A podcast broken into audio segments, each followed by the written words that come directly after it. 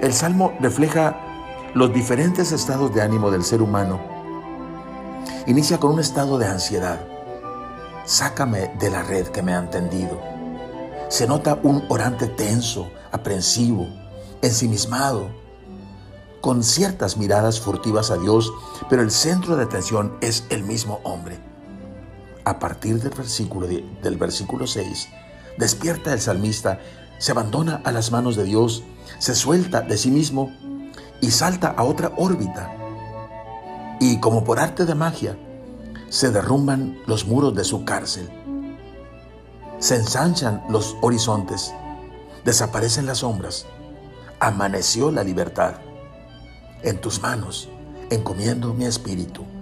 Y tú, Señor, Dios fiel, me librarás.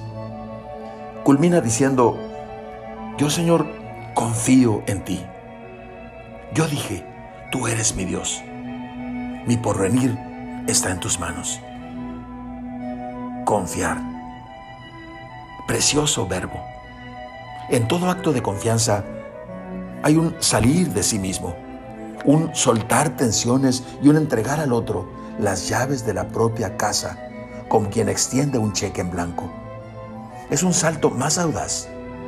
La libertad se encarama sobre un pináculo mucho más elevado, tu misericordia.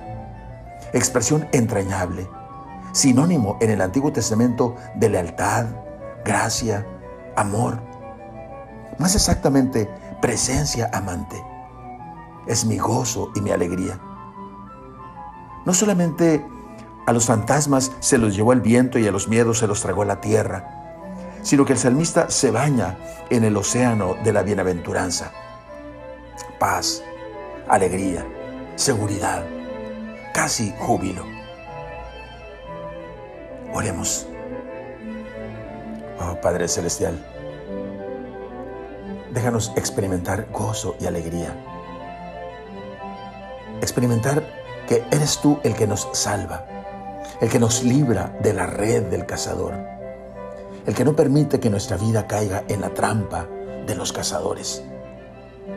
Déjanos, Señor, con el autor de este salmo, abrir el corazón a una plena y absoluta confianza a ti, a entregar en tus manos las llaves de nuestra propia vida y a extenderte un cheque en blanco para que tú decidas sobre ella.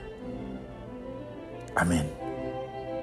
La bendición de Dios Todopoderoso, Padre, Hijo y Espíritu Santo, descienda sobre ustedes. Amén.